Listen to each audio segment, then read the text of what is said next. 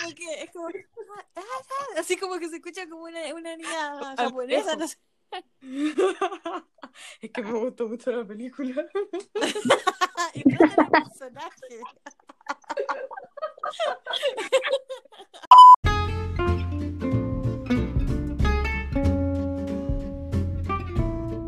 La claqueta. En cuarentena. Luz. Cámara. Acción.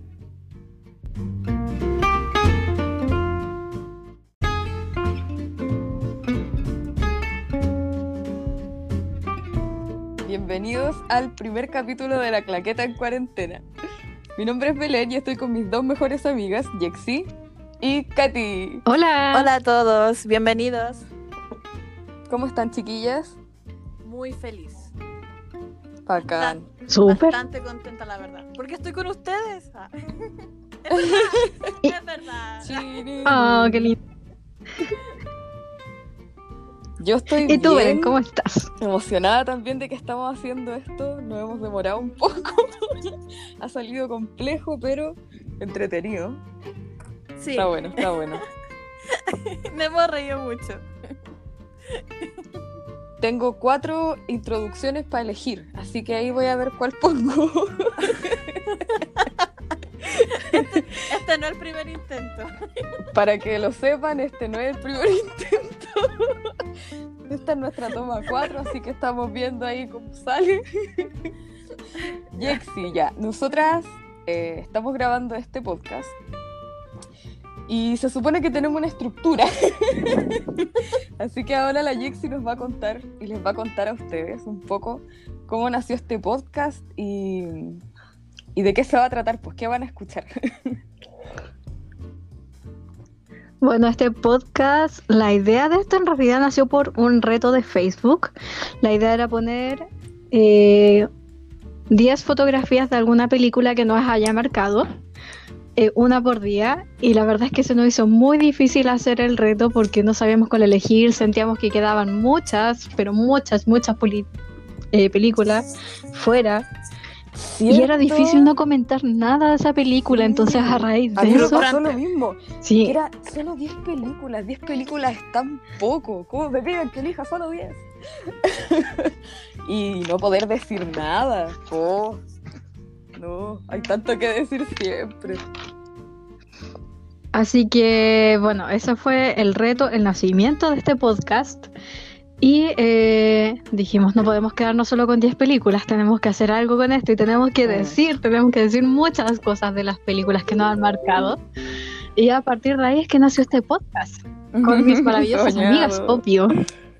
Entonces empezamos con la primera que Así es. eligió Yo elegí la la primera película según la temática de que eh, habláramos sobre una directora mujer. Y yo dije, ¿qué directora mujer más famosa conocemos? Al menos entre los que... ¿no? Ah, ah, ah, Sofía Coppola. Hija de Francis Ford Coppola, el padrino. Sofía Coppola, Perdidos en Tokio, es la película que vamos a hablar hoy. Lost in Translation. La pueden encontrar en Netflix, está cerca, está a la mano. Muy bella. Está protagonizada por Bill Murray, Scarlett Johansson. Fue, está estrenada en español. Se estrenó el 2004, 2003 en Estados Unidos. Y un dato, de datos interesantes. eh, ganó el Oscar por mejor guion original. Oye, sí, estuve revisando Sí. y ganó caleta de premios, como que la nominaron una caleta de web. Sí, de hecho, mira, la hicieron con 4 millones y ganó 119 millones. O sea, fue como el Ah, éxito. Mm, Sí, Hit, hitazo. el sueño.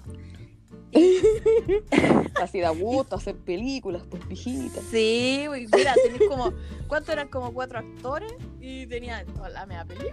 Sí. ¿Qué piensan sobre, per- qué pensamos sobre Perdidos en Tokio? La acabamos de ver. Sí, claro. El, el- sistema es este. Nosotras nos juntamos virtualmente, vemos la película que decidimos antes y después hacemos esto. Entonces, eh, saber primero, ¿la habían visto antes? Yo la había visto varias veces. Pues la primera vez que la vi era chica, entonces tal vez, bueno, no tan chica, pero, pero sí chica, pues adolescente. Eh, Yo, yo la vi solo hasta la primera hora. Y ahora la vi entera. obviamente. Ajá. Yo creo que la vi solo una vez entera y varias veces pillé partes de la película por TV Cable. Es un clásico esa weá, como que hay películas que uno deja nomás. La La daban veis, mucho en no el, importa si está empezada. en, el- en el ISAT la pasaban dando. Sí, Sí. yo creo que tengo que haberla visto ahí. Lo que me pasa con la película, una de las cosas que me pasa con la película, es que eh, como que veo una película distinta cada vez que la veo. No porque pasen muchas weas, ni que tenga así como mucha historia y que sea muy compleja, para nada. Pero solo que como que cuando chica me provocó cosas que no me fue provocando en la medida en que las seguía viendo. Y ahora también como que me causó mucha más risa que, que la última vez. A mí al siento que contrario, me produjo mucha melancolía cuando la vi. La primera vez que la intenté ver, eh, me pareció súper aburrida. Bueno, obvio, la dejé de ver. Mm, Y ahora más. cuando la vi me dio, me dio hasta un poco de pena al final. No les quise decir nada, pero como que casi me salió una lágrima. A mí me dio ¡Uh, qué fuerte declaración! Es que justo la Verena había dicho como un chiste y yo no quise decir nada. Yo siempre cagándola, ver. Estaba en un proceso así como que, oh, se están despidiendo, no se van a ver nunca más. Y, y tú dijiste un chiste. Puta la wea, yo cagándola, ¿por qué la cago? Porque así Y la somos. Jexi porque se manda el lo que pasa en Japón queda en Japón. Eso creo que fue la Jexi. Sí, La Jexi. Lo que pasa es que se queda en yo digo, Muy oh. bueno. Pero en sí, la película es como. Está catalogada como comedia romántica. ¿Es ¿En comedia? serio? ¿Cómo? Bueno, sí, yo igual me cagué la risa hoy. Sí, pero Bueno, ya sí. no. Tan a carcajadas, pero igual pasan caletas de weas que son cómicas. Eh, comedia en la under, eso sí. po. Es como humor, eh, no sé. Como Adam Sandler, por ejemplo, no sé. No. No es Movie. Claramente no. No es ese tipo de humor. No, no. No, pero sí habían sus partes graciosas en especial. Yo creo que fue Bill Murray la que, el que dio las partes graciosas. Scarlett Johansson era como la melancolía, la tristeza, la soledad. La ironía también. Sí. Yo la he visto en películas cómicas a ella. ¿Mm? Se nota ahí que da risa, pero aquí fue como que Sí, tristeza. Tristeza. Mm. Mm. Claro, a mí eso- también me- Dale, Ah, dale. Igual me parece la ironía de parte de- del, del personaje en sí que realiza Scarlett Johansson, porque se ríe mucho de la gente. Como que de cierta Sí, manera podemos entrever que, que miran menos o que mira de una manera distinta al resto. Sí, fue como que se reía de la gente, se ríe de esta actriz como que rubia, tonta, se ríe de... Se, se nota que se, se está- tiene como esa, esa burla. Y, Claro. y igual, igual el esposo como que le dice, oye, no todos fueron, salieron de jail. Y fue como que, ¿será por ahí? Como que ella tiene como esa... Era, Como era que sí snob. sea un poco snob. Sí era tan snob como decía su esposo. Ah, puede que sí. Sí, no sé, a mí, a pesar de que, eh, claro, el loco le dice que es snob y que la loca como que se ríe de la gente o de algunas situaciones, como que no, no me lo termina de parecer. Como que siento ¿No? que la loca en realidad está demasiado...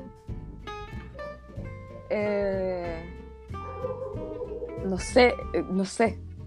Como que un poco atrapada de repente.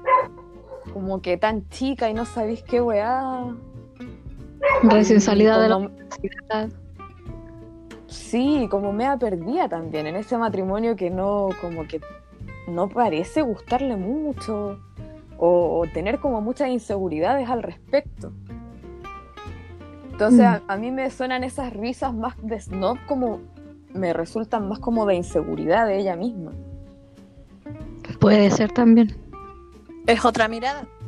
Mm. Me gusta.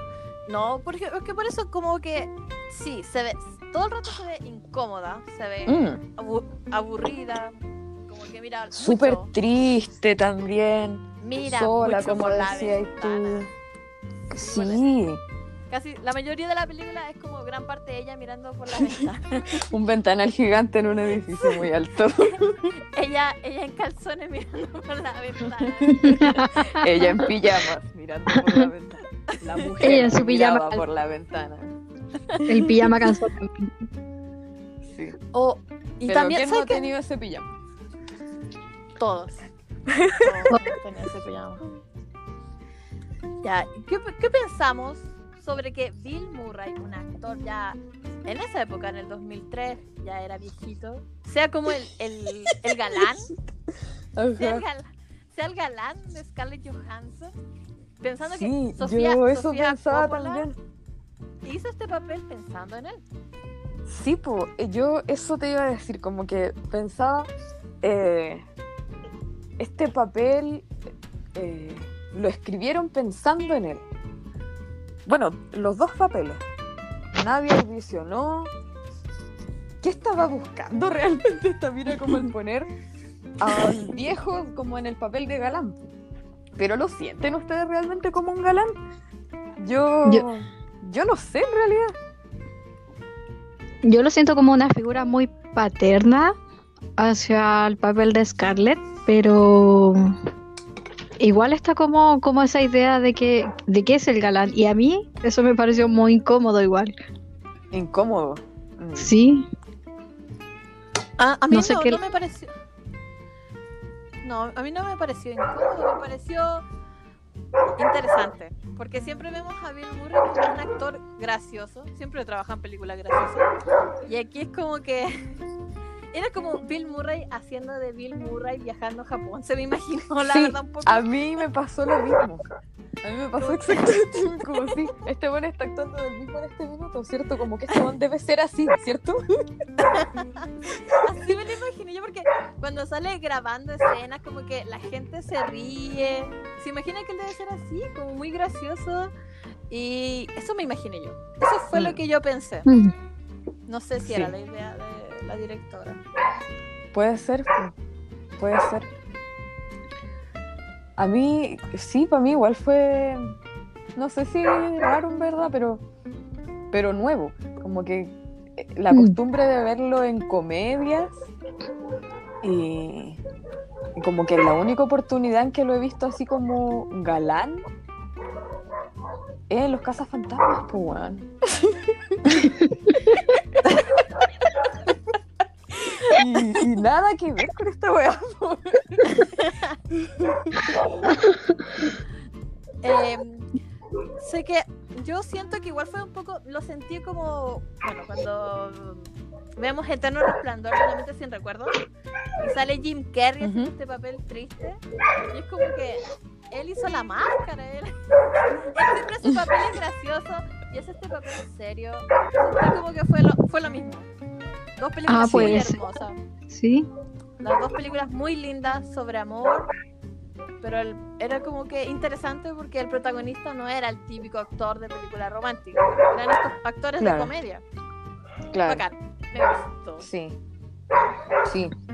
A mí lo que- hay algo que me molesta con esta película y es que el título en español sea Perdidos en Tokio. Oh, sí. ¿De dónde salió? ¿Por qué lo tradujeron de esa forma? Entiendo que es como una traducción fácil igual, pues porque están en Japón. Están en ese lugar. Pero si a mí me dicen Perdidos en Tokio, yo de verdad pienso en una película de karate. como que no pienso en, en una comedia romántica, ni cagando. Mm, no, es perdidos en la traducción debería ser. Y es igual Sí, pero claro, eso Sí. es muy raro. pero es como más acorde a la película. Bueno, como siempre, arruinando las películas con el. Pero tal vez, lo que no sé, tal vez eh, es como una frase que significa algo en sí misma y no hay que traducirla literal. ¿Cómo? no sé cómo explicar. Como, no sé, es que en inglés tienen frases que significan lo mismo que una frase completamente distinta en español.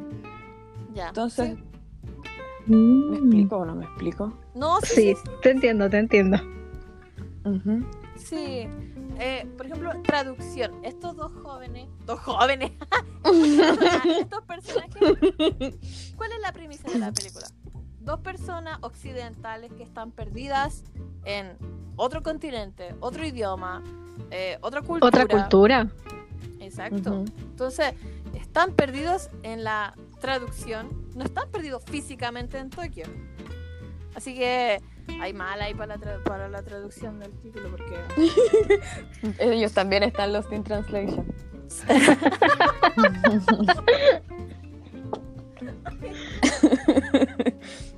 sea, la traducción literal no es, está evidente, pero Claro. quizás ahí lo quisieron, lo quisieron ver como algo más interpretativo y fallaron. Una, un- una talla. Ah, bueno. Una talla interna. Claro. No, pero, ¿saben? A mí me gustó mucho esta película, la verdad. eh, cuando la vi por primera vez tenía como 15 años y estaba en otra, en otra onda. Y ahora eh, me gustó mucho, siendo que yo odio las películas de amor. Me cargan, me cargan. ¿En Así yo, serio? Sí, No tenía idea. cargan. Oye, a mí me encanta, weón. No, son súper falsas, me cargan. Así como, ¿sabes qué me gustó de esta película? Que era como real. Así como que. Se ¿Como real? ¿Qué va a ser real esta weá?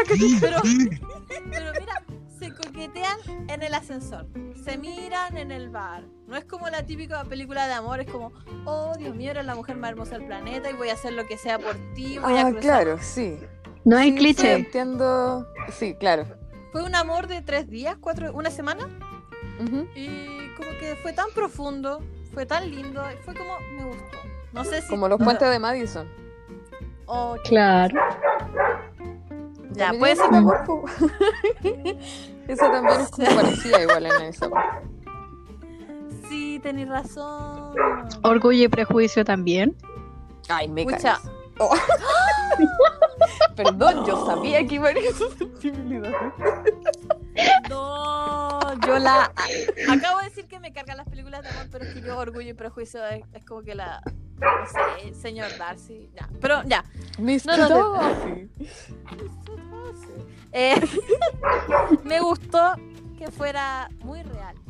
Y otra cosa que saben que me gustó, que mostró como el Japón desde otro punto de vista. Porque siempre que escuchamos Japón, Tokio, es como todo súper luminoso y brillante y, y ruido y mucha gente. Y aquí fue todo la paleta de colores gris.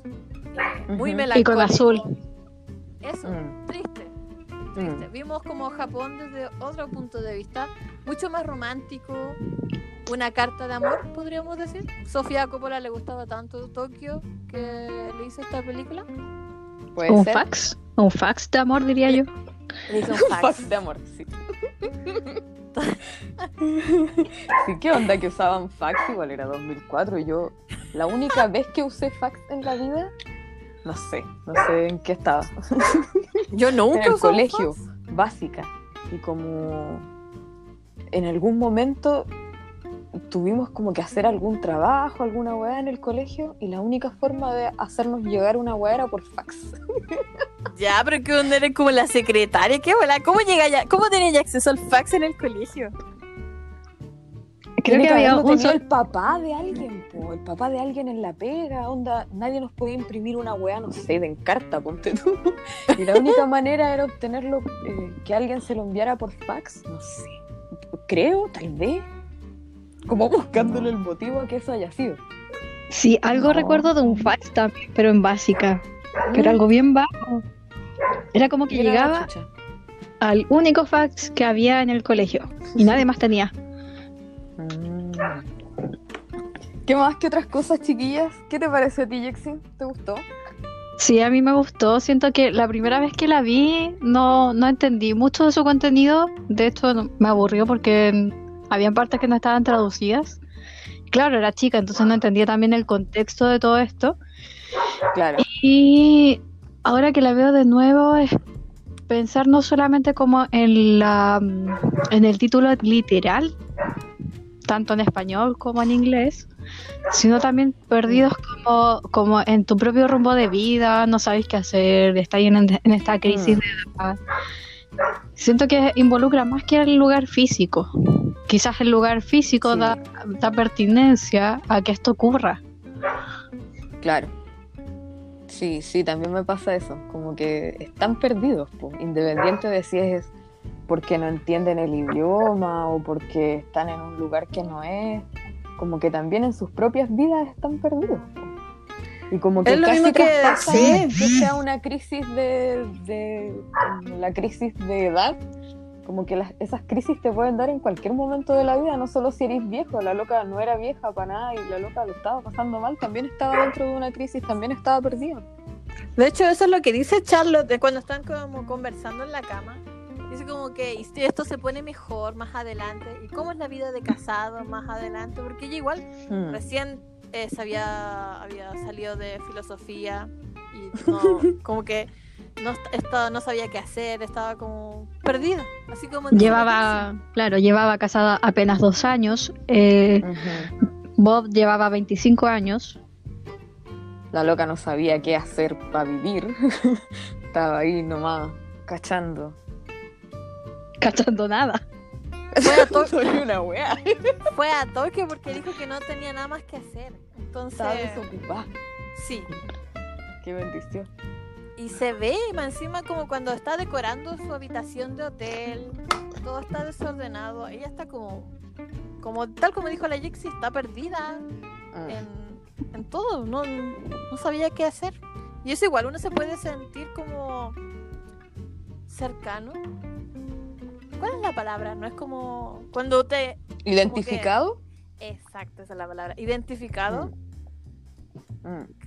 ¿Qué dirían Sí. ustedes? Sí. Yo creo que Sí, en cualquier etapa de la vida como- sentir identificada. Mm. Porque acá no tiene que ver con, entre comillas, crisis etarias, sino con una crisis. Existencial. Sí, una- sí, totalmente. Sí, sí. O sea que Sí, vivimos po, a una- mí me pasa una igual crisis que- existencial toda la vida. No, pero tal vez la podéis presentar en cualquier momento de la existencia, no siendo chico nomás o siendo grande nomás. Ya, sí. Y sí, po, a mí me pasa que igual uno piensa, pues ya, igual yo he estado en esa. He estado como media perdida y triste, pero siento que no tanto. Yo me sentí como más identificada un poco con el personaje de Bill Murray. Con Bob. con Bob. Eh, porque, mm, eh, no sé, como que sentía que el loco estaba más como para adelante nomás. Así como ya, ¿qué más da? Así en la vida, vamos nomás. Mejor enfrentarla con humor que, que estar tan eh, melancólico todo el tiempo. Mm. Eh, por lo menos a mí me pasa así, po. Como que puedo entender también que, que todos enfrentamos nuestras crisis de distinta manera, nomás. Lo bonito de la película es como que el amor existe. como a pesar de que esté en una relación de mierda, a pesar de que esté súper perdido, eh, como que igual si prestáis atención dentro de este lugar en donde no entendís nada, lográis reconocer a alguien más que sabéis que te puede apañar de repente. O como, porque ni siquiera era como que estuviesen buscando el amor, si ambos estaban en pareja, diciéndole a su esposo y esposa que los amaban. po.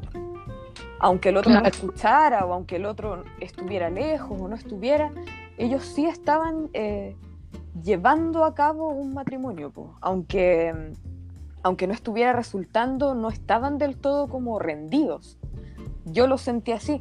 Entonces al buscar a esta otra persona como que te ayuda a flotar dentro de este mar de angustia de repente, eh, llega o está ahí y, lo podéis reconocer y es fácil reconocerlo y siento que como que las circunstancias los llevaron a, a, a plantearse la idea de un romance más que que estuviesen buscando el amor como desde un principio.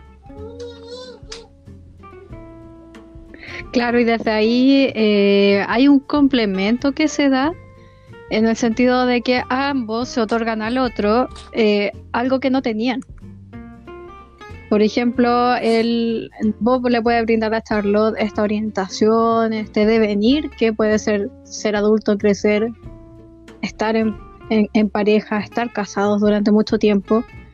Y ella, por otra parte, le da también ese, esa espontaneidad que él no tenía, ese hacer otras cosas que él no se atrevía a hacer. Sí, sí, sí. Igual eran como un. Eran el equilibrio que necesitaban para sobrellevar esos días. Y repente. aprender algo de ahí también. Claro, claro. Katy. Eh, Estaba pensando un poco en Charlotte porque tú dijiste que Belén, que te sentiste identificado con Bob y yo me sentí identificada con Charlotte. Como que eh, eso de no saber qué hacer, eh, como que una sola, no sé, a veces como que uno igual se siente solo. Entonces, no tampoco, no en el punto así como ella, como, no en el punto de empezar un amorío, no, nada que ver Claro. sino como que sola y, y qué hace ella igual como se ve en la película viaja sale pasea va a Kioto va, va a conocer estos templos. Es como algo que yo siento que haría. Se- me sentí como cercana a ella. Y tú Jexi Yo me sentí cercana a la a la cantante de a la cantante de Al perejil y al tomillo. al tomillo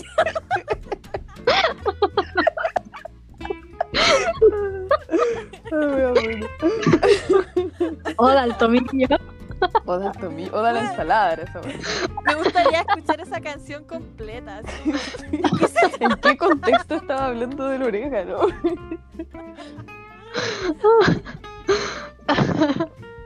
No, en realidad eh, no siento que me haya acercado a ningún personaje en particular. Sí me sentí un poco más cercana con Charlotte, pero sin una identificación total porque siento que ella deja pasar.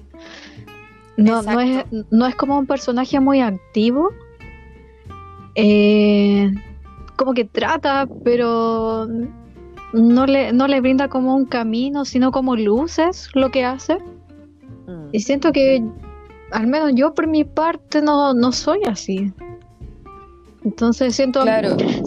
sí Yo me también- siento como, como en esa melancolía quizás, pero no, no en el tema de dejarme llevar por las circunstancias. Mm, ya. interesante Mm. Porque aquí vemos ya como nuestras pre- personalidades empiezan a, a mostrar. Cada una es diferente. Por ejemplo, yo cuando me pongo triste me pongo a mirar por la ventana. No en calzones como ella, pero sí me pongo a mirar por la ventana. Con cara melancólica, así como, pucha, oh". No, pero sí. Como que fue como, pucha, oh. me- me- de hecho, quizás por eso salté como el guacho al final, quizás. Porque al, fin, al final tenemos esta historia de amor que es como de unos días, pero fue tan intensa y queda como al aire, así como, ¿qué fue lo que le dijo Bob a Charlotte al oído? Y, y se dan un beso y se van. Pero sabéis que yo no la sentí tan intensa. Es que por eso, como que to- todas vimos una película Algo diferente. distinto. Claro. Sí, a mí no me pareció tan intenso. De hecho, ¿qué cosas como que muy profundas pueden haberlos unido? El beso del final, fin. Como que no tuvieron conversaciones muy de, de no sé, de profundidad, pienso yo. Como que a lo más era puta, vamos a cantar, no sé, vamos a tomar un copete, el loco tira unas- un par de tallas y, Y me y enamoré. eso a mí no me, claro, y eso a mí no me parece muy intenso. Yo creo, es que por eso, yo creo que sí, porque era justo lo que ellos necesitaban, eso, como, como dijo la Yexi, fue, era Ya, eso sí. lo que necesitaban, como esa compañía, esa, mm, no sé, en este caso esa compañía americana entre ellos, hablar inglés y, y burlarse de cómo pronuncian la R, Claro. y, y fue, fue como que demasiado intenso para ellos cuando estáis solos. Como en extremo, porque como dijiste, Belén, hemos estaban casados, ambos tenían pareja, no buscaban enamorarse. eh, y tienen esta conexión demasiado fuerte. Yo creo que va por ahí. Yo creo que va por ahí. Pero ponte tú, ¿tú harías la 2? ¿Cómo? Lost in LA. No, No, no, sé, como que Los. Eh, ya, porque hay algo que podemos hacer ahora, que es decir las frases que dijeron. Pues tenemos dos posibilidades de frase. Así Una que es, encontró la Katy y una que encontré yo. la exclusiva solo para usted. ¿Qué fue lo que dijo al final Bob a Charlotte? ¿Qué fue lo que le dijo? Sí, tenemos que, que avisar que eh, esta es una alerta de spoiler, Toda Que- la película. que, que todo el capítulo es un spoiler gigante, así Eso. que tal vez eso tengamos que avisarlo al principio. Después lo voy a editar. y ponerlo al inicio mejor. Sí. Spoiler alert. Spoiler. alert. Eh, Pero véala antes de escuchar el podcast. Claro, clash. Ideal. Eh, ya, pues yo encontré que al final el loco cuando se despiden y le dice al oído esas cosas que no tenían subtítulo, le dijo, me tengo que ir, pero no dejaré que esto se interponga entre nosotros, ¿ok? En realidad no lo dijo así porque el personaje de Murray no es así, pero eso le dijo. Que igual es como una declaración un poco romántica. Me tengo que ir, pero no dejaré que eso se interponga entre nosotros, como asumiendo que ellos ya tienen algo. Sí, es como un. O van a empezar una nueva relación ellos, o van a, a ser amantes. No sé. Es que para mí la que yo- conexión que hay entre ellos no es necesariamente sexual. ¿Cachai? No, para nada. Eh, para nada. Con- claro, con suerte se entonces dan la mano. tener, sí, se dan unos besos todos torpes y como por no dejar pasar el momento que tú... ta- A mí me pasó, como yo lo veía, es que ninguno de los dos sabía muy bien qué estaba pasando tampoco. Como que esto es una amistad, esto qué, qué? ¿Qué, qué onda, me interesa este loco, me gusta mucho pasar tiempo con él, me interesa esta loca, quiero estar con ella, si me invita voy. Pero era u- como una relación como la que ya tenían con su esposo y con su esposa, no creo. Entonces en esa eh, weá media vaga también de decir no dejaré que, que eso se interponga entre nosotros, o sea que la distancia, porque yo me voy a ir, no nos vamos a ver, eh, eh, que se interponga cómo, ¿Qué, qué cosa se interponga de qué manera, porque qué relación tienen. De hecho, como tú como decías, eh, esto no era nada sexual. De hecho, en la escena en que están acostados hablando en la cama, es como una distancia, como que cuando tú tenés con un amigo y estáis conversando. ¿Mm? Y con suerte, como que él, él le toca el pie. Y, Sí. Y sería. Entonces, esto es como una, algo romántico, nivel platónico. Puede ser. Puede ser, sí, eso puede ser. Puede ser, porque ¿qué, qué asegura en realidad que ya eh, el loco vuelve con su esposa, la loca vuelve con su esposo y, y realmente ella va a buscarlo cuando llegue? ¿O él va a buscarla cuando... ¿Cómo va a saber el loco si es que llegó o no? Como que es todo tan en la ambigua que es casi como, puta, fue lindo mientras duró nomás. Y ahí se mezcla quizás la otra, la otra opción de lo que lo- le dijo él a ella. Así ¿Qué es. es? Según, sí, según eh, un video que salió el 2019 en YouTube, como que Ajá. la exclusiva, aquí tenemos lo que dice, dice textual. Bob, cuando John esté listo para su próximo viaje de negocios, acércate a ese hombre y dile la verdad, ¿ok? Entonces como que da a entender como que, como que dile que eres muy infeliz y, yo creo que no, yo creo que este no es el final, porque como, como él ni siquiera habla de su esposo, ella tampoco habla de su esposo, Mm. no tanto, como que dice lo preciso, así como él es fotógrafo, ah, listo, chao. Mm. Entonces, él no lo, ella no lo tenía, no era como para que le dijera, Claro, no tiene mucho sentido que él haya dicho eso. no tiene sentido. Yo me quiero quedar con la opción de Belén. la romántica. Sí, a mí también me hace Sí. sentido más la romántica. Sí, también. Sí, además la película igual tiene ese tono. Sí, po. Como de que pasa algo después que Sí, no. romántico, pues sí. Sí. Y ese coqueteo que Mm. es más. No sé cómo llamarlo, es como. mm, sutil. Es más Sí. sutil ese coqueteo que tienen.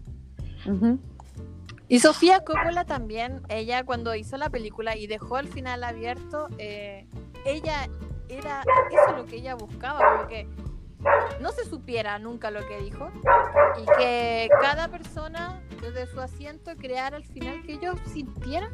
Como que esto, esta película es muy personal.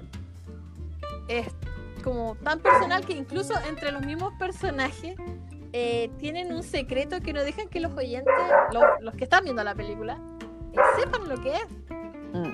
No sé si, no sé si yo me fui en una, en una volada media rara, pero ellos tienen como esta, esta eh, dinámica tan cercana entre ellos y al final se dicen algo tan personal y cada uno puede- pensar lo que quiera del final, como que no, al final se quedan juntos, no, al final se dicen algo bonito y chao. Como que esa era la idea de Sofía Mm. Coppola cuando hizo la película. Mm. Claro, porque además durante el transcurso de la película, jamás cuando están, por ejemplo, eh, viendo por la ventana o cuando están teniendo distintos tipos de actividades, jamás se menciona, jamás ellos eh, mencionan qué están pensando, eh, qué piensan hacer, qué es lo que piensan al respecto de esta relación que están teniendo. Mm. Más allá de si es de amistad, de amor, es, es Claro. una relación, algún tipo de relaciones. Y nunca lo dejan entrever. Mm. Sí. Y eso yo creo que también permite pensar esta película desde varios puntos de vista, desde varias butacas, por decirlo de alguna manera. Y es una película bastante versátil al respecto. Mm. Sí, yo siento que eh, el que no, no sepamos qué dice al final no cambia mucho el resultado. Como que aún haciéndole otra declaración o que le hubiese dicho otra cosa, eh, como que cuáles eran las posibilidades que tienen y es relevante lo que se hayan dicho para que esas posibilidades se cumplan. Al parecer no, al parecer es como que, que, es- que se vea bonito también, como hacer un final bonito, o como que te dé esa sensación como de nostalgia o de, ¡oh, qué romántico! Le dijo algo y no sabemos, como que creo que busca más eso como en, en un sentido estético de repente, eh, a, a que si cambia o no el resultado de las cosas, como de la decisión que ellos tomen después de eso.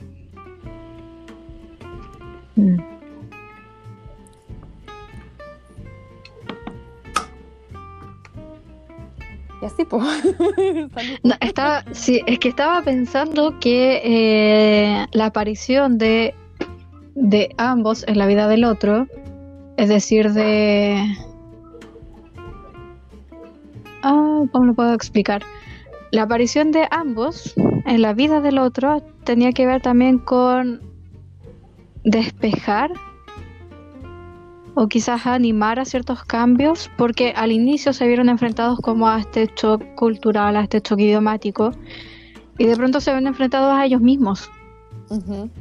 Y este chocar con la realidad de uno mismo, de ser uno y nadie más, entra en juego de ¿y ahora qué hago? Mm, Y ese ahora qué hago, esa movilidad la da el otro. mm. Sí, claro, como que los aterriza un poco en su vagar. Exacto. Mm, Sí, sí. Todo el rato. Todo el rato. Eh, yo sentí que también eh, una de las escenas como que cuando están eh, el actor Bob se acuesta con la cantante y después Mm. como que es- Scarlett Johansson lo descubre y ella como que le hace como un mini show de Show. celos Sí. en el restaurante. Es como que recién empezamos a notar que ya hay como una Que, una que es intención algo. de relación, sí. Porque hasta ahora cuando cantan en el karaoke, igual podría ser como amigos. Ujú. Como que se- como que Pero se Scarlett coquetean, po. sí, po, le está como ¿Quién le coquetea a un amigo?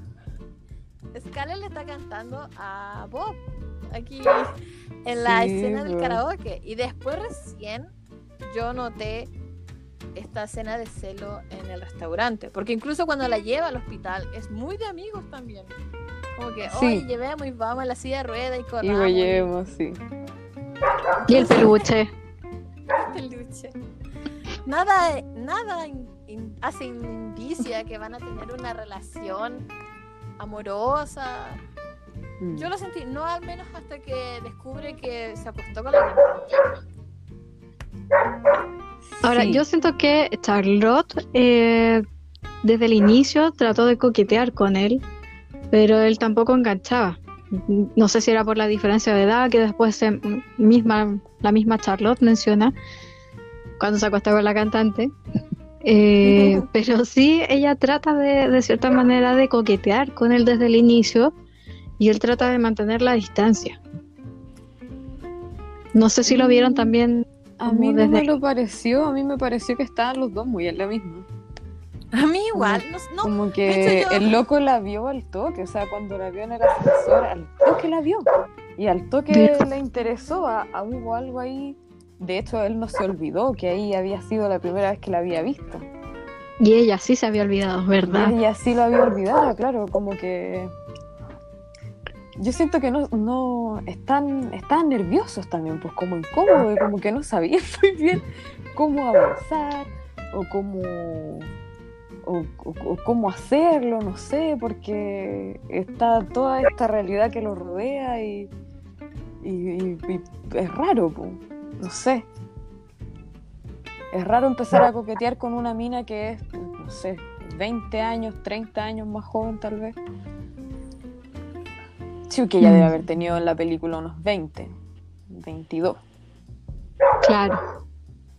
de, eh, eh, la actriz, así como eh, dentro del personaje. El personaje, el personaje, no la actriz, el personaje. Sí, porque está casada. Dice que ya salió de, ya salió de su carrera. Claro. Sí. 25 y él, ¿cuánto fue Jexiel? ¿50 y algo? Me parece que sí. Ya, entonces sí. No, yo la verdad es que no lo sentí. así. Yo sentí como que eran dos personas que necesitaban eh, una conexión, amis- amistad. Y después, por eso les digo, yo recién lo no, empecé a notar como amor. Amor así, cuando ella hace este show de celo. Mm. Yo lo, Mm. no sé, vimos películas diferentes. Me encanta. sí, película distinta. A mí me parece que su primer acto de amor es cuando la lleva al hospital a verse el pie. Claro. O quiz- es que quizá igual de aburrido, porque qué lata ir a un hospital, qué lata ir De aburrido lleváis a alguien al hospital. Oye, ¿sabes que estoy aburrida? tomo una chela, po, pero no voy Ya, al pero hospital. tenía el pie, tenía el pie herido, no es como urgencia tampoco, pues como, oye, hazte, hazte ver el pie, algo así, no sé, yo, No, pero no, no si- neces- que haya sido el primer acto de amor no tiene que eh, necesariamente significar que también es serio o que como que el amor también se puede abarcar desde otras aristas más, más infantil o más juvenil o más cómica, no sé. es que por ejemplo si, no sé, alguien que venís conociéndose unos días, ya ahí tenía una relación como esta que hemos estado hablando todo el rato, medio intensa, y tenés que llevarlo al hospital, igual lata, o un hospital, otro idioma, otra... lata igual, pues, fome, o sea, entonces yo creo que, no sé, ¿Qué lo hizo? ¿Por qué lo hizo? De de aburrido. aburrido, de aburrido. Los dos estaban aburridos porque ella igual si se sentía, le dolía tanto el pie, pudo haber ido al hospital al tiro ella sola, porque viaja Sí. sola ella en la película. Sí, pues. Entonces como que, ¿qué hacemos? Vamos al hospital, vamos, vamos para la- con la silla de ruedas. Algo así lo sentí yo. bueno. Ya, hab- hablemos del tema, la peluca rosada. A de Finalmente eso. llegamos a las pelucas rosadas. Hablamos de todo, desde el principio hasta el final. No mencionamos la peluca rosada. Este ¿Por qué momento. eso? Sí, Un ¿Por icono qué? se- de la película. ¿Por qué? ¿Por qué? ¿Cuál es la idea? ¿De dónde la sacó? ¿De dónde la sacó? Se la más robó. tenía pelucas. Se la prestaron. De- del cotillón que te entregan a la entrada del karaoke. Esa es mi teoría. Esa peluca se veía muy buena para ser de cotillón. ¿Han visto? ¿Cuántas hemos visto pelucas? chicas? ¿Te acuerdas cuando queríamos disfrazarnos de Rafaela Carrá? Yo me puse a ver peluca rubia. Igual que la que yo uso, pero en rubia. Era mala, era como pelo de Barbie, pero peor. Ella tiene una de lujo. Sí. Era como profesional. Es de lujo. hasta- Y le Sí. calzaba, pero a la perfección. Es, de hecho, cuando te ponía una peluca no te queda bien. Es como que una cabeza extra chica. Puta, no sé, nunca me he puesto una peluca, weón. Yo sí, yo sí. Y esa no era de cotillón. Era perfecta para hecha para ella, quizá. ¿De Tal dónde vez. salió? Porque se la puso. ¿Qué pasa con el cine y las Y las pelucas? pelucas rosadas. Mm. Vamos a hablar de Igual la, la stripper también estaba con una peluca rosada después. Ya. ¿Qué? Pero Yo debo siento- decir que la de la stripper era más fucsia. la de Scarlett era más pálida. Y- Yo y creo que no teníamos. que La de la stripper no era de calidad como la de que usa Charlotte. No. La de la stripper era de cotillón. Esa Sí, era de cotillón. es. Sí. Esa era de co- esa eran como las pruebas que le hicieron, yo creo, de vestuario así como Lo que no, sobró. esta no. No, esta que la use la niña que se empelota en la escena tanto. No, pues sí, ya. Y ella hace esa escena como sexy cantándole a, a Bob Ajá. con la peluca rosada. Hay algo en el cine con esto. Porque sale otra vez en esta película Penca que el otro día hablamos. Mm. Es personal, es personal, con Sí. la de Belén. Eh, esta película mala. ¿Cómo se llama? Mal. Closer. Clo- Closer.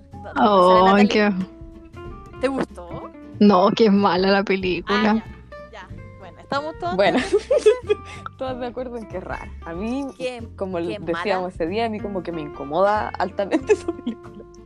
A mí igual, me carga, me cargan varios actores de ahí. Ya, pero Natalie Portman usa, es una stripper, y usa una peluca rosada. ¿Qué más quieren decir con esto? Cada vez que alguien se pone una peluca rosada es como algo sexy. Yo lo encuentro, ¿sabes que Me acuerdo de esos monitos que daban en Discovery Kid. De la niña que daba mil piruetas y tenía el pelo rosado. ¿Cómo se llama? Lazy Town.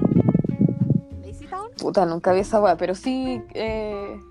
Sí la caché. Stephanie. Stephanie. Yo me acuerdo de eso. Yo me acuerdo cuando veo una peluca rosada, yo pienso en algo súper infantil. Como que una niña haciendo piruetas y, y siendo muy animada y muy feliz. No me produce en lo más mínimo ser sexy poniendo una peluca rosa. No, No, como si me pusiera una rubia y fuera Rafaela. No así si fuera rubia, porque ahí sí, No así. sensualidad máxima. Cosa que me he probado. No, no. No, hablando en serio, no. Había que decirlo. La peluca Sí. rosada. Para mí Pero no tal me- vez, eh, claro, porque a ti las pelucas rosadas te recuerdan como un personaje infantil. A mí en general me parecen que son un accesorio demasiado hermoso. ¿Te gustan? Me gustan mucho las pelucas. Pero, dijiste que rosada. no te he probado una. Nunca me he probado una. ¿Y te gustan? Son incómodas, son calurosas. Nunca me la he probado, pero me parecen que son un accesorio muy hermoso. A mí esa peluca en particular la encontré muy bonita, estaba muy, Ah, muy pero bonita. Era muy, muy bonita. De hecho, como acabamos de decir, era como hecha para ella. Pero- Soñaba. No sé, ¿qué opináis tú, Jexi? yo no sé. eh, O sea, estaba muy bien hecha, era muy bonita, le sentaba bien, pero ¿por qué una peluca y rosada? Todavía ¿Qué me... minuto apareció esa peluca? Ahora, estaba pensando con el juego de colores y claro, la paleta juega entre estos Sí, oscuros matices azules y puede que se toque de, de algo distinto, de un contraste distinto, quiera sí, mostrar como- también mm, como Qué lindo. Otro lado. Sí. Qué lindo ese punto. Quizás como que quisieron hacer énfasis en que ella empieza como a ser más feliz, quizás. Cuando conoce a, a Bob y empiezan a carretear y, y ella le empieza como a cantar en el karaoke. ¿Creen que ella ha sido así como que para hacer notar que ella está cambiando, se está enamorando? Peluca rosada. peluca rosada. No sé. Vamos a hacer esto un tema cada vez que un personaje se enamore. Va a ponerse una peluca. No sé, pero de que se volvió una expresión, se volvió una expresión. Pero eso que dijo la Jexi lo encontré muy, muy bonito. Sí, Sí, a mí también me hace harto que- sentido como eh, con el tema de la ambientación. Como que claro, tiene, eh, tienes, es parte de, un- de una paleta, claro. Juega un, un papel de iluminación dentro de esta, de esta luz bien tenue y bien azul. Así que sí, también puede significar eh, como la alegría del, del momento también. Es, la, Sí, eh, cuando- es el objeto de luz dentro de esa escena de todas maneras. po. La pantalla también es un poco objeto de luz. De hecho, no sé si lo mencioné antes, pero en la película Sofía Coppola no usó iluminación extra. Todo es luz natural, incluso las Ujú. escenas nocturnas. Entonces, la peluca rosada le da el brillo a Sí. esta oscuridad que hay en el karaoke. Ujú. Y lindo toque, elegante, a pesar, a pesar de la que dijo. Bonito. Y así cerramos el peluca rosada, el tema peluca rosada. Se habló- peluca rosada. Se habló, se conversó, archivado. Seguramente la peluca rosada va, a aparecer, estoy segura. Espero que aparezcan más películas para que volvamos a hablar De la peluca rosada. de lo que significan dentro del cine. Es un tema que nadie ha tocado. Yo quiero tocar pelucas rosadas en el cine. Ya. Deberíamos tener una sección que sea sección peluca rosada. Sección, pero hay muy pocas películas que tienen pelucas. Pero tenemos Ya. peluca Ay. rosada en los monos animados también, como dijiste. Sí, en, son bonitos de En las series infantiles. Ya, eh, ¿qué les parece si empezamos a hablar de algunos datos de la película? Así como para ya ir cerrando este podcast. Ya no más. Me tinca. Tírame los Algún, datos. al- algún, y los vamos comentando. Ya. Dale. Scarlett Johansson tenía 17 años Mm. cuando hizo esta película. Me estás. Chicoca. Era una niña. Sí. Por eso igual yo creo que cuando eh, le preguntamos qué se hizo, porque ahora se ve súper diferente, ella aún no- ni siquiera se había desarrollado, pues. Sí, po. adolescente, po. no se ve como ahora, como en Los Vengadores, una mujer, no, aquí era una niña interpretando a una mujer, Sí, porque digámoslo, 17 años es una niña. niña, sí. Es una, una joven. Porque niña, niña. Un adolescente. No, pero por ej- una adolescente, sí. Eh, varias de las escenas son improvisadas. El Ay, guion que ellos sí. recibieron eh, tenía como el mensaje, como que, eh, ¿dónde están? Ambientados como, y el tema de conversación. Y nada más. Mucho fue improvisación. Por eso igual se ve mucho que los actores de reparto se están riendo en Sí, lo- de la película. Sí. Que lo de la escena cuando están en el hospital y las señoras se estaban riendo atrás, ¿habrá Sí. sido verdad? Sí, Era de de verdad. Era de Mm. verdad. Y dicen que eh, detrás de escena igual estaban todos igual muertos de risa. Así que muy bien. Fue una película mucho más alegre de lo que resultó ser. Sí. Sí. Eh, el rodaje duró solo 27 días y no tenían varios permisos para grabar. De hecho, como les estábamos hablando mientras veíamos la película, cuando están cruzando esa calle de Shibuya, o sea que es bien famosa, que siempre sale en todas partes, como que Sí, harta sí. gente cruzando a la calle, Sí. era ilegal. Por eso ellos igual se ven corriendo. Eh... Así como, ¿por qué corren entre medio de los autos? Porque tenían que correr. Escapen, viene la policía. Algo así. Chau, chau, chau, Eh, que vienen los pacos.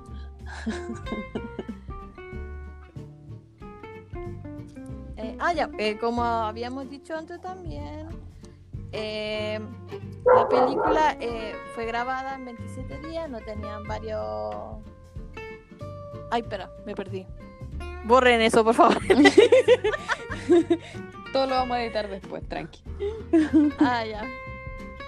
Ya, que el eh, otro dato que tenemos es que como dijimos, Sofía Coppola tenía escrito este guion para Bill Murray exclusivamente. Y él Sí, solo se apareció una semana antes. Nadie sabía que iba a llegar. Nadie sabía que él sí iba a llegar. Mm. Decían que Sofía Coppola estaba llena de nervios porque ya iban a grabar, ya aún no tenían al actor principal. Entonces, como que él a último momento dijo, ya sí la voy a hacer. Y se juntaron. Ya sí, bueno, ya. El hotel donde se hace todo, casi la mayor parte de la película, es un hotel que Sofía Coppola conocía y se había enamorado incluso, porque es donde ella se quedó eh, cuando hizo su primera película, Vírgenes Suicida, Ujú. muy excelen- excelente película igual, recomendada. Ella se hospedó en ese hotel. Entonces ella menciona en varias entrevistas que el personaje con el que ella se sentía más identificado era con Bill Murray, el que hace Bill Murray Bob. Sí. Ella se sentía como él dentro de ese hotel. Y solo le permitían eh, grabar de noche para no molestar a los actores. Y dentro, obviamente, dentro de las habitaciones. Por eso siempre vemos en el hotel que están en el bar, que están como y- o están en la pieza. Estaba prohibido que molestaran a los huéspedes. Ya. Y, y eso más que nada, como que los datos más relevantes. Y una película hermosa, sencilla, bonita. A mí, ¿cuántas cabritas le damos? Eh, mira, yo eh, si me hubieses pedido darle cabritas cuando la vi por primera vez, yo creo que le habría dado las cinco cabritas. Eh, ahora, eh, ¿sabes que también le doy cinco cabritas? Ah, no, es que cuatro, ya, cuatro. Porque tampoco es como que me encantó. Eh, pero es por lo que te decía al principio que me, me provocó distintas cosas todas las veces que la vi. Y, y supongo que como la vi cuando era chica, también me agarró esa como melancolía más adolescente de como ah, sentirme tan identificada con el personaje, la wea. Como no sé, en eso. Eh, Eso que yo sentí. eso que tú sentiste ahora. Pero es porque es la primera vez que la veis también, pues de repente igual va a ser Sí. distinto cuando más adelante. Pero claro, porque es, eh, ¿cómo decir? Es como cautivadora. Es muy bonita. eh, la música igual como que acompaña súper bien todo el rato. Y a pesar de que hay muy poco diálogo y que, eh, no sé, es, es, es una película lenta dentro de todo. No, no hay, no hay acción. eh, te mantiene enganchado porque está súper bonita y está muy bien y como que de a poquito vais cachando qué onda los personajes y como que te entretiene harto la historia igual. Pero siento que me emocioné mucho más cuando la vi la primera vez. ¿Cuántas cabritas? Cuatro. Cuatro. Cuatro. No, cinco. Cinco, porque igual en algún momento le di cinco. Así que sí. Aunque, eh, aunque no me haya causado eso ahora, igual me lo causó en algún momento. Entonces también tengo que darle crédito a eso. Yo le voy a dar cinco cabritas. Porque eh, sentí que la película. Todo eso que dijiste lo sentí yo. Igual puede ser como tú dices, que la acabo de ver completa Mm, eh, y la encontré muy femenina. Como que está, el, está el toque femenino en la película y se nota. sí, Y la encontré, es muy suave.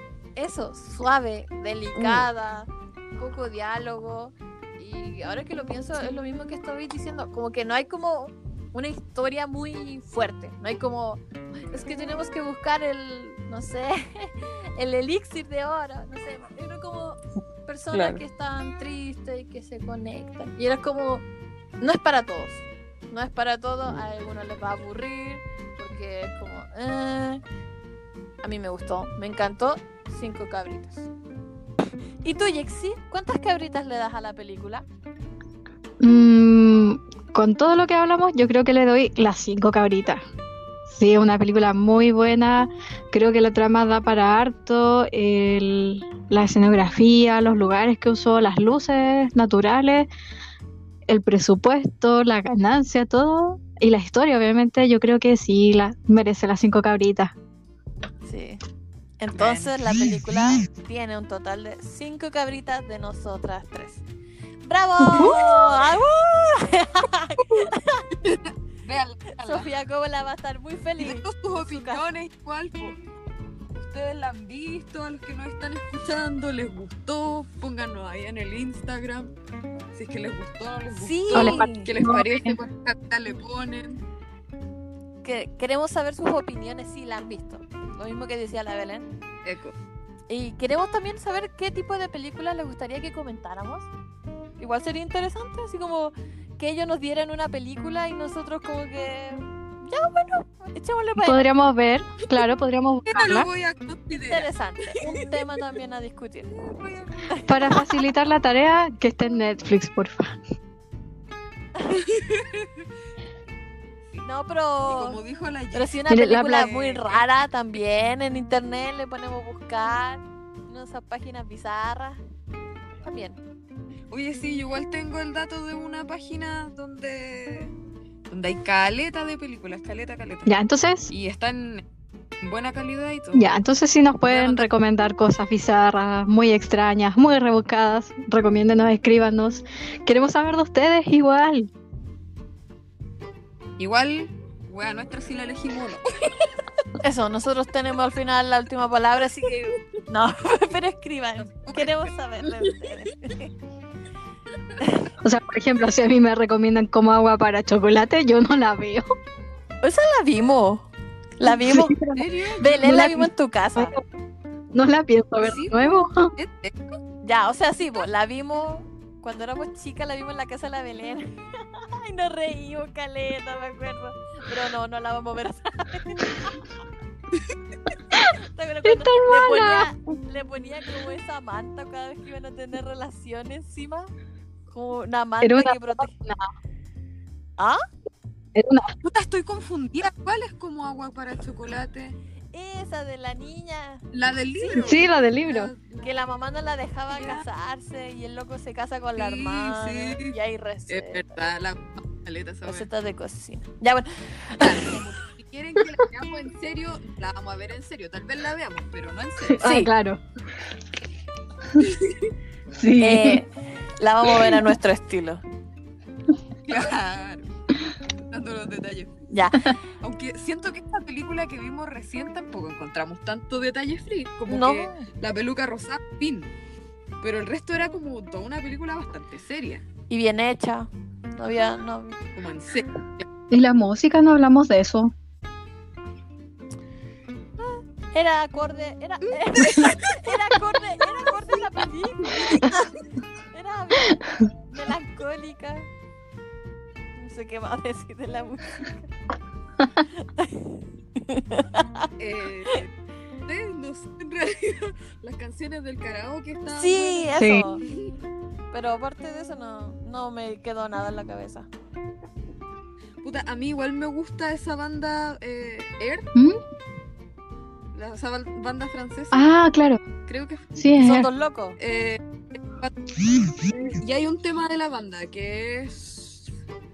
eh, ay, no me acuerdo. ¿Cómo se llama esa canción? Algo de Kioto. Alone in No Kyoto. recuerdo. cu- Puede ser, puede ser, sí. Y sí, pues como que también usó eh, esta loca en Las Vírgenes Suicidas canciones de esa banda. Qué buena banda. A mí me perturba A esa me banda.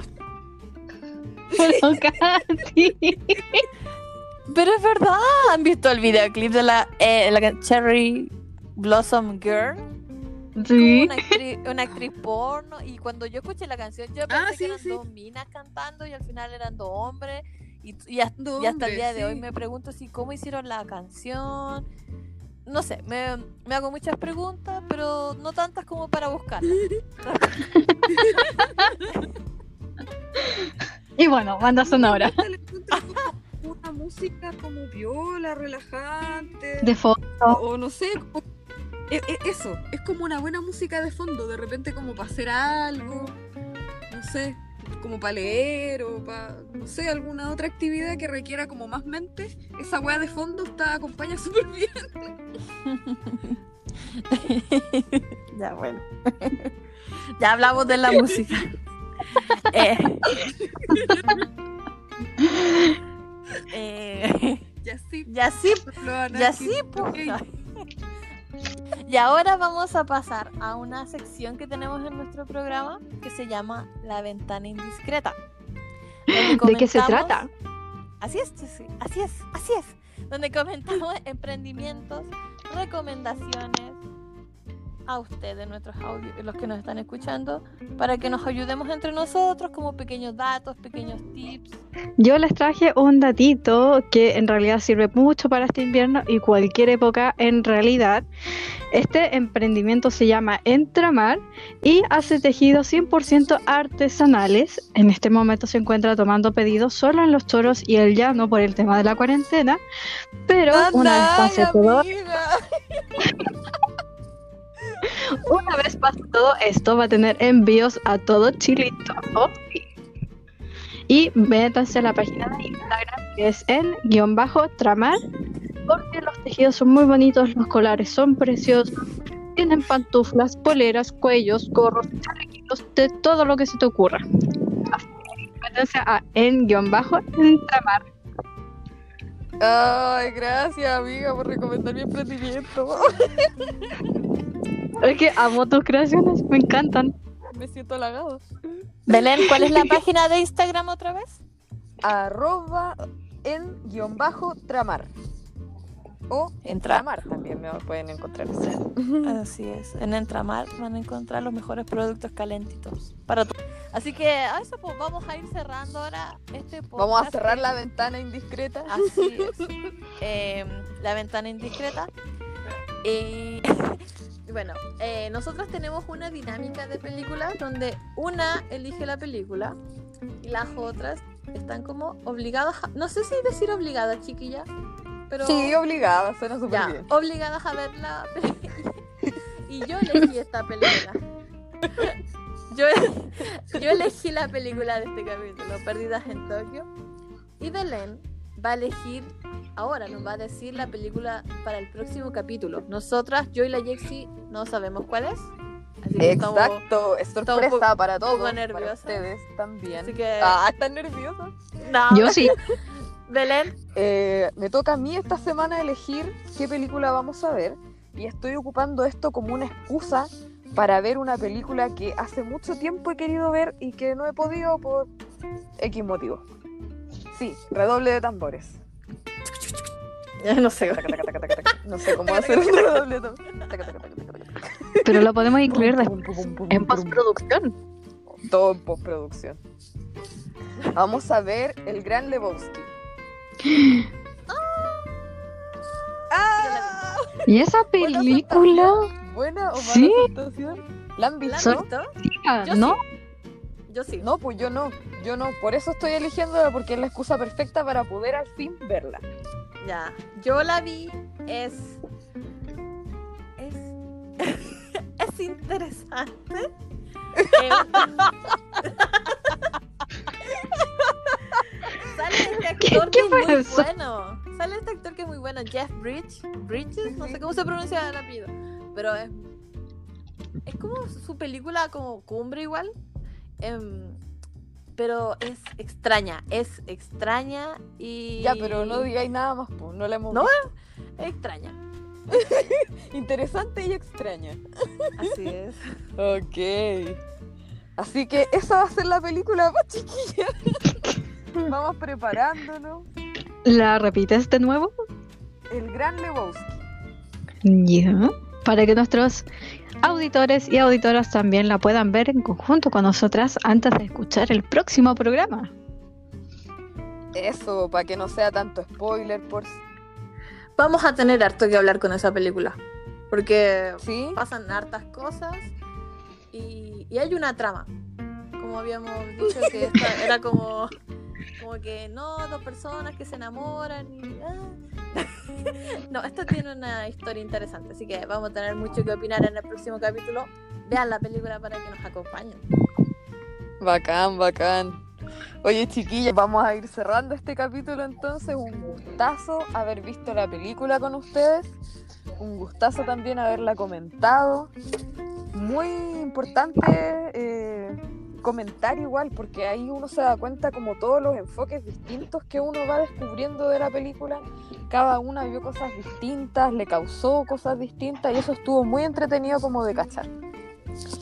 Eh, muchas gracias por haber eh, haberse unido a esta transmisión y espero que nos sigan en nuestro Instagram arroba la claqueta en cuarentena y nos sigan en Spotify y escuchen todos los capítulos que quedan de aquí para adelante. Eso, ¿tienen algo que decir chiquillas? Yo, muchas gracias a todos los que nos, nos escucharon. Y de verdad, esto es un proyecto que le tenemos muchas ganas, mucho ánimo, mucha energía. Y que sí, que nos acompañen en el próximo y en todos los que vienen. Y eso, y yo, Katy, me despido de todos. Muchas, muchas, muchas gracias. Y de ustedes, chiquillas, las adoro. Sí. Yo igual las adoro a ustedes y muchas gracias a quienes nos escucharon, que no se rieron con nosotras. Y estoy expectante de la próxima película. Así que nos estamos escuchando desde nuestros hogares. Cuídense, cuídense mucho. Nos vemos en una próxima edición. Adiós. Hasta la Adiós. próxima. Chao. Chao. Lávese las manos, use mascarilla. Todas esas recomendaciones, ¿cierto? Así es. No ande a pata pelada que le va a dar el COVID. Todas esas cosas. No esté tanto rato en el computador. Como nosotras. Te hace mal esa cuestión, para el ojo. Eh, Va a quedar ciego, mijito. Sale y mío, el mijito, que va a sol. quedar ciego.